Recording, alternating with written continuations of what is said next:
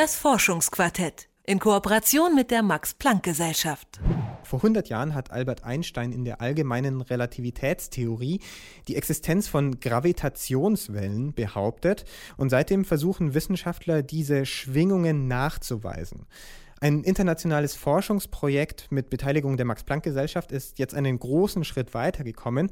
Zum ersten Mal ist es gelungen, diese Schwingungen zu messen. Heute stellen die Forscher ihre Ergebnisse vor und wir haben die Gelegenheit, mit einem von ihnen zu sprechen, nämlich mit Roland Haas vom Albert Einstein Institut der Max-Planck-Gesellschaft. Hallo, Herr Haas.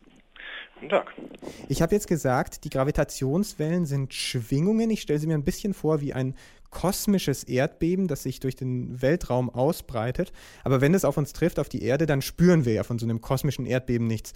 Wie muss man sich so eine Gravitationswelle korrekt vorstellen? Kosmisches Erdbeben ist eigentlich eine sehr gute Vorstellung. Es sind tatsächlich Erschütterungen, nicht des Erdbodens, sondern der ganzen Raumzeit, die sich fortbewegen und bei uns auf der Erde eintreffen. Wenn Sie sagen, die Raumzeit wird erschüttert, was wird da erschüttert? Was bewegt sich da? Sind es Veränderungen in der, in der Schwerkraft, weil sich da große Massen zueinander bewegen? Es sind Veränderungen in der Schwerkraft, aber auch direkt ähm, im Abstand von zwei Objekten. Also wenn man sich das so vorstellt, man würde meinetwegen ein paar Satelliten ins Weltraum tun und da würde eine Gravitationswelle durchlaufen, würden die Satelliten sich aufeinander zubewegen, wieder ein bisschen voneinander weg. Oder wenn sie das selber wären, sie würden im Weltraum schweben, dann würde eine Gravitationswelle, die durch sie durchläuft, sie zunächst einmal größer und dafür etwas dünner machen und danach wieder etwas zusammenstauchen und dafür etwas dicker machen.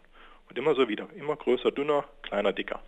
Und das wäre die Änderung. Es verändert sich also wirklich der Abstand zwischen Objekten im Weltraum oder auch auf der Erde würde sich verändern durch die Gravitationswelle. Und das ist ja auch der Effekt, den Sie genutzt haben, um diese Gravitationswelle zu messen, oder? Vielleicht können Sie beschreiben, wie Ihr Experiment aufgebaut ist. Genau, so haben wir das gemacht. Leider haben wir keinen Sinn für Gravitationswellen von der Natur mitbekommen. Wir müssen also einen Detektor dafür bauen. Und die Detektoren, die gebaut worden sind, basieren darauf, dass man versucht, sehr genau die Länge von Vakuumröhren zu vermessen. Und dazu verwendet man Laserstrahlen die man durch zwei im rechten Winkel angeordnete Röhren schickt. An jedem Ende ist ein Spiegel. Und dadurch kann man genau die Länge vermessen der beiden Röhren. Eine Gravitationswelle, die nun durchläuft, senkrecht zu den Röhren, würde die eine Röhre stauchen, die andere strecken. Und genau diese Längenänderung kann man sehr präzise messen, so genau, dass man darüber feststellen kann, dass Gravitationswellen vorbeigekommen sind.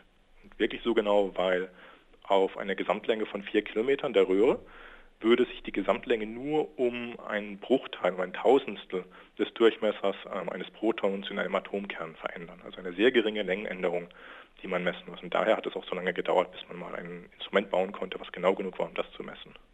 Mit dieser Messung konnten Sie also nachweisen, dass diese Erschütterungen passieren, dass es also diese Gravitationswellen gibt. Damit ist dieses Postulat von Albert Einstein bewiesen. Was machen wir jetzt damit?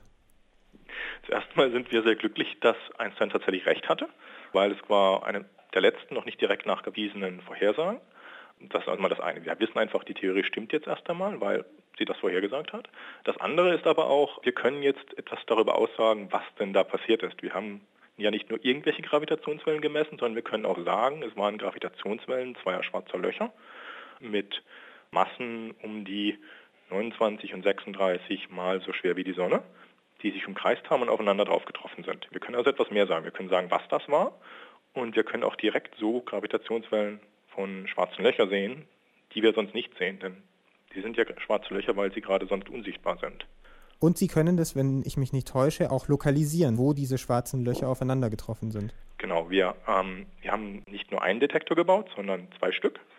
Und aufgrund des Unterschiedes in der Ankunftszeit des Signals in den beiden Detektoren können wir sagen, ungefähr, wo das schwarze Loch war oder die schwarzen Löcher. Die kamen also von der Südhalbkugel der Erde her und gingen durch die Erde durch und wurden dann von den Detektoren gefunden. Was wir dann auch machen werden in der Zukunft, wenn wir jetzt länger warten und wir hoffen doch, dass wir noch mehr solche Ereignisse sehen werden, dann können wir auch sagen, wie häufig sowas passiert und darüber dann Schlüsse ziehen, wie denn solche schwarze Löcher entstehen. Und weil schwarze Löcher entstehen, wenn Sterne sterben, können wir darüber auch was sagen, wie die Entwicklung von Sternen vor sich geht. Ist es also eine Art auch dann, dann der Kartografie des Universums? Ja, genau. Wir würden gerne genügend solcher Signale messen, dass wir quasi Karten aufstellen können, wie viele schwarze Löcher pro Jahr sich vereinigen und welcher Typ das ist, ob das große sind, kleine sind. Die, die wir gemessen haben, waren größer, also nicht größer, als wir notwendigerweise erwartet hätten, aber doch schon an der oberen Ende von der Größe, die wir erwartet hätten. Also man kann da quasi eine Volkszählung durchführen über schwarze Löcher. Ich habe als Kind sehr häufig im Fernsehen Wissenschaftssendungen über den Weltall gesehen und da habe ich immer wieder gehört, den Nachklang des Urknalls, den gibt es jetzt immer noch. Ist das auch so eine Gravitationswelle und warum gibt es die immer noch? Der Nachklang des Urknalls ist auch in Gravitationswellen hörbar, das ist richtig. Der ist einfach hörbar, weil der Urknall ja quasi überall stattgefunden hat. Und dadurch hören wir auch jetzt noch Milliarden Jahre später eben einen Nachhall des Urknalls, von Stellen, die eben gerade Millionen Lichtjahre entfernt sind. Und was damals passiert ist, war einfach, dass kurz nach dem Urknall gab es verschiedene physikalische Vorgänge, bei denen sich große Mengen an Masse verschoben haben. Und jede Massenverschiebung verursacht nach der Relativitätstheorie eben Gravitationswellen. Und diese Wellen können wir noch messen. Sie sind sehr schwach, sie sind vom Signaltyp her anders als die, die wir jetzt gemessen haben. Sie sind nicht schön gleichförmig, nicht ein gleichförmiger Ton wie das jetzige, sondern mehr so ein Rauschen. Und da muss man lange warten, bis man das identifizieren kann. Also da müssen wir noch länger warten, bis wir da sicher sind, ob wir das gesehen haben oder nicht. Also gleichzeitig eine Karte des Universums und ein Geschichtsbuch des Universums. Ja, man kann damit auch immer in die Vergangenheit sehen. Auch was wir jetzt gesehen haben, dadurch, dass dieses Objekt so weit weg war, mehrere Milliarden Lichtjahre, sieht man auch in die Vergangenheit, wie immer in der Astronomie. Also was da passiert ist, die Vereinigung der schwarzen Löcher. Das geschah entsprechend vor mehr als einer Milliarde Jahre.